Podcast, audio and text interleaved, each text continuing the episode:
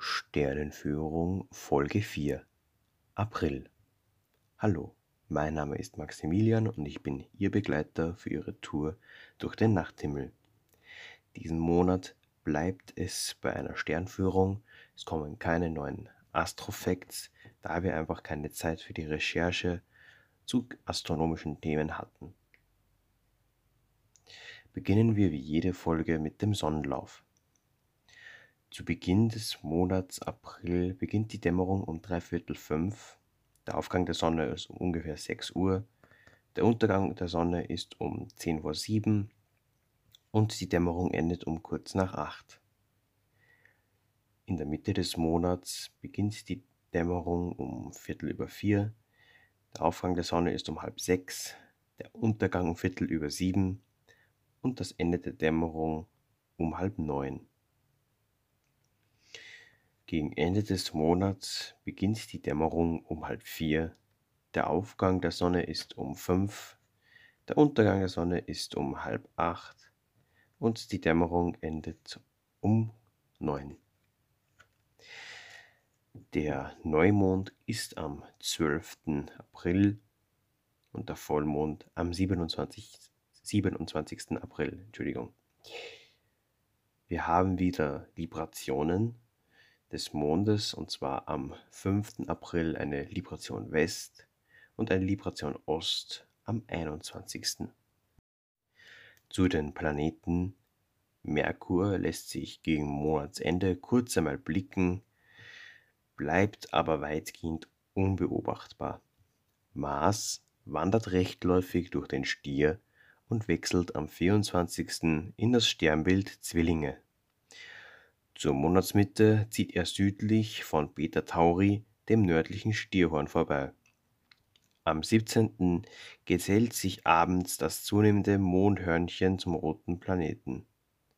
Die Marsuntergänge verfrühen sich um eine halbe Stunde. Jupiter baut seine Morgensichtbarkeit kräftig aus. Am 25. verlässt er das Sternbild Steinbock und wechselt in den Wassermann. Am 7. wandert der abnehmende Mond am Riesenplaneten vorbei. Saturn ist Planet am Morgenhimmel. Er bremst seine rechtläufige Wanderung durch den Steinbock merkbar ab. Sein Stillstand ist aber nicht mehr fern. Jeweils eine Viertelstunde später wird Saturn im Horizontdunst sichtbar. Zu guter Letzt schauen wir uns noch den Fixsternhimmel an. Zurzeit ist die Gelegenheit günstig, den großen Bären als Sternbild in seiner Gesamtheit zu erfassen, denn sein Kopf und seine Tatzen werden von relativ lichtschwachen Sternen markiert. Während der Wagenkasten den Schinken des Bären bildet, die Deichsel seinen zoologisch gesehen viel zu langen Schwanz. Durch den Meridian wandert gerade der Löwe. Er hat nun seine Gipfelposition erreicht und ist auch für Anfänger leicht auszumachen. Ein großes Sternentrapez deutet den Rumpf an, ein kleines an der Nordwestecke rechts oben in unserem breiten ausgesetztes Trapez den Kopf des königlichen Tieres. Der Löwe ist Mitglied im Zirkel der Tierkreisbilder. Sein Hauptstein Regulus liegt fast genau auf der Ekliptik. Regulus wird deshalb von Zeit zu Zeit vom Mond bedeckt, gelegentlich sogar auch von einem Planeten. Die Entfernung von Regulus misst nach neuesten Beobachtungen 77 Lichtjahre. Nördlich des Löwen und südlich der Tatzen des großen Bären liegt das unscheinbare Sternbild Kleiner Löwe im Westen versinken derweil die Wintersternbilder. Sirius im großen Hund ist bereits untergegangen. Orion befindet sich gerade im Untergang, ebenso der Stier mit den roten Aldebaran. Hoch im Westen sind die Zwillinge zu sehen. Zwischen Zwillingen und Löwe liegt der unscheinbare Krebs. Im Südwesten fällt Prokyon im kleinen Hund auf halb hoch im Nordwesten strahlt die gelbe Kapella im Sternenpolygon des Fuhrmanns. Die Cassiopeia, das Himmelsweh, bereitet sich auf die untere Kulmination vor. Der Cepheus geht gerade zwischen Himmelsnordpol und Nordpunkt am Horizont durch den Meridian. Diese Stellung bezeichnet man als untere Kulmination. Nur Sterne, die zirkumpolar sind, können auch in unterer Kulmination beobachtet werden. Alle anderen Sterne bleiben in unterer Kulmination unter dem Horizont und sind daher in dieser Position unbeobachtbar. Ein intensiv orangerot strahlender Stern fällt hoch im Südosten auf. Es handelt sich um Arctur, der Hauptstern im Sternbild Boot.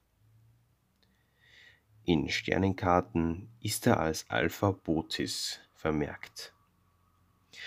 Arctur ist 37 Lichtjahre von uns entfernt. Sein Name bedeutet so viel wie Bärenhüter. Im täglichen Himmelsumschwung folgt Arctur permanent dem großen Wagen, Entschuldigung, dem großen Bären. Entspricht zwar an und für sich dasselbe, aber offiziell heißt das Sternbild großer Bär. Er treibt damit gewissermaßen den Bären um den Polarstern herum.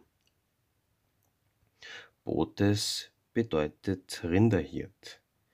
Die alten Römer sahen in den sieben Wagensternen sieben Dreschochsen, die um den Polarstern als Göppel herumwandern.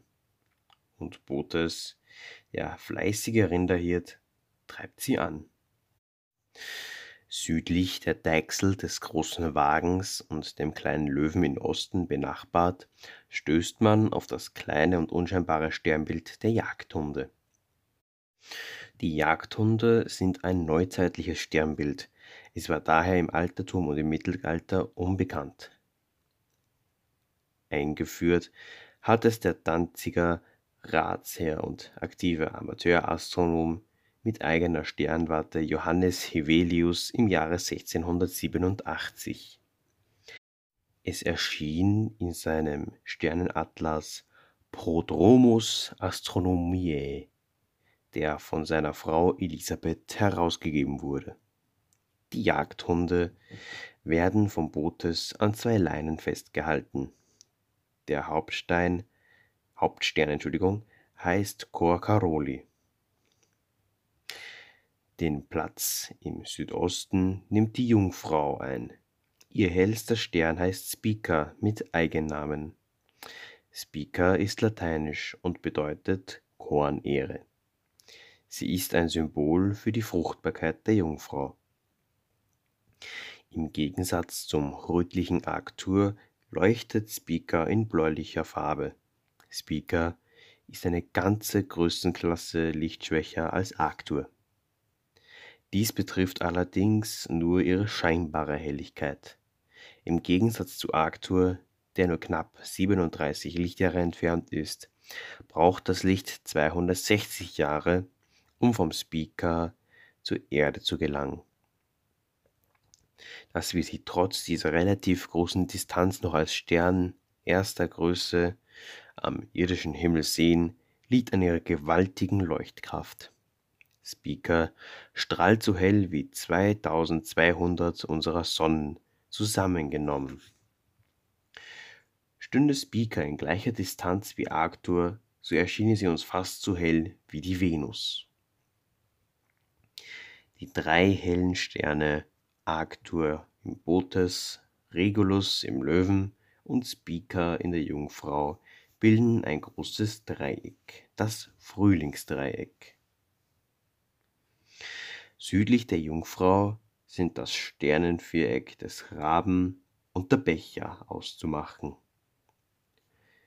Während der Rabe relativ leicht zu erkennen ist, so ist der lichtschwache Becher ein schwieriges Sternbild, das man nur unter sehr guten Sichtbedingungen wahrnehmen kann. Im Nordosten ist bereits der Herkules über den Horizont gestiegen, ein recht ausgedehntes Sternbild ohne hellerer Sterne. Im Herkules stößt man auf den prominenten Kugelsternhaufen M13. Ein weiterer, aber lichtschwächerer Kugelsternhaufen, nämlich M92, findet sich ebenfalls im Herkules. Halb hoch im Osten, nahe dem Bootes, springt der Sternhalbkreis der nördlichen Krone förmlich ins Auge. Er ist zwar nicht besonders hell, aber in seiner Anordnung recht auffällig. Der deutlich hellere Stern im Halbkreis mit der Katalogbezeichnung Alpha Coronae Borealis heißt Gemma, der Edelstein. Der offizielle Name nach der IAU-Liste lautet Alphecca. Alpha CRB ist ein weißer, heißer Riesenstern in 75 Lichtjahren Entfernung. In der nördlichen Krone finden sich auch Eruptiv-Variable R, Coronae Borealis, ein rußender Stern. Am Nordosthorizont künden Vega in der Laie und Deneb im Schwan den kommenden Sommer an. Sternschnuppenströme.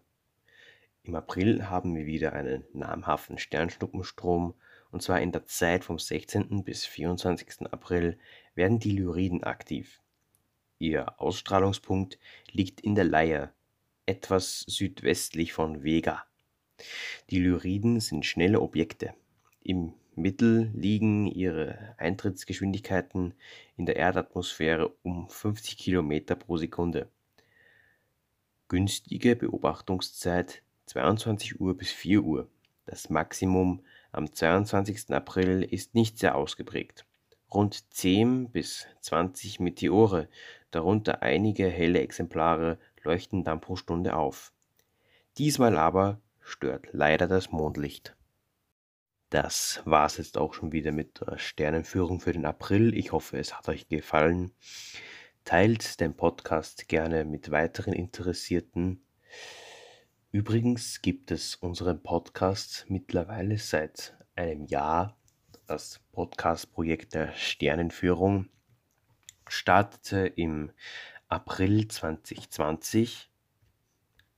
Wir haben schon früher Podcasts produziert zu astronomischen Themen, vergleichbar mit den Astrofacts, aber weit nicht so ausführlich, wie wir sie jetzt produzieren.